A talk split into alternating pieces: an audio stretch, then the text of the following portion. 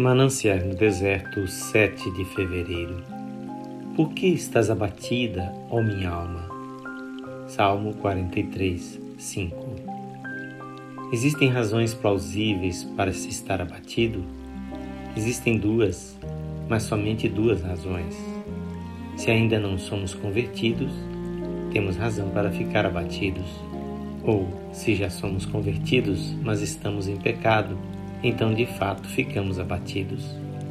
Mas a não ser por uma dessas duas causas, não temos por que ficar abatidos, pois tudo mais pode ser trazido diante de Deus em oração e súplicas com ação de graças.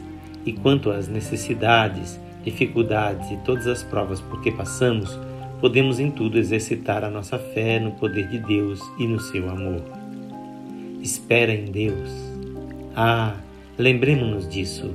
Não há uma só ocasião em que não possamos esperar em Deus. Qualquer que seja a nossa necessidade, por grande que seja a dificuldade, e embora auxílio pareça impossível, nosso papel é esperar em Deus e descobriremos que não é em vão. No tempo do Senhor virá o socorro. Quantas centenas, sim, milhares de vezes eu experimentei isso nesses 74 anos e 4 meses.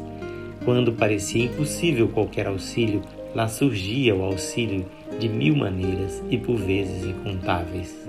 Deus pode ajudar-nos, pois Ele tem seus próprios recursos. Ele não está limitado.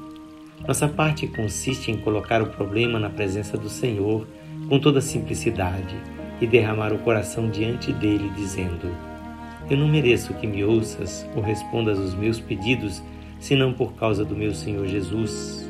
Por amor dele, responde a minha oração e dá-me a graça de esperar com paciência até o momento em que hajas por bem responder, pois eu creio que tu o farás no teu tempo e da tua maneira.